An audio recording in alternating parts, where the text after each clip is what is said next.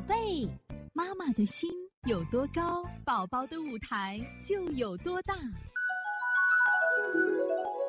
现在是王老师在线坐诊时间。现在我们看一下幺零八五超超外婆，她最近不爱吃饭，张口不打，明明的不想吃饭，大便干枯，舌苔不白，我该怎么调理？刚刚姥姥说了，老给吃山药了，山药就是现在药吃多了也会出现便秘啊。你看我们这个超超的这个疙瘩，你看是不是一疙瘩一疙瘩啊？有的是葡萄便，有的杨氏大便。最近不爱吃饭了，为什么不爱吃饭？你看腹胀有没有腹胀？有腹胀的话啊，我们就要什么呀？呃，把它排气呢。一般的小孩啊，拉羊屎便便，再不好好吃饭，都是什么呀？体内有积了，有积有形的积和无形的积。有形的积是吃多了，孩子不吃，你要消消食，用清法，因为看不到舌头啊。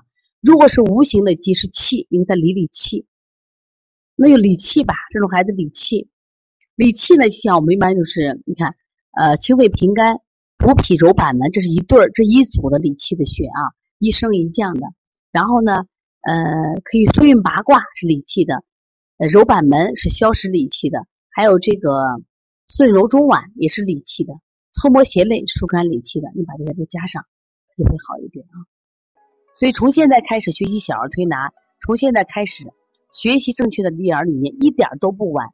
也希望我们今天听课的妈妈能把我们所有的知识，通过自己的学习，通过自己的分享，让更多的妈妈了解，走进邦尼康小儿推拿。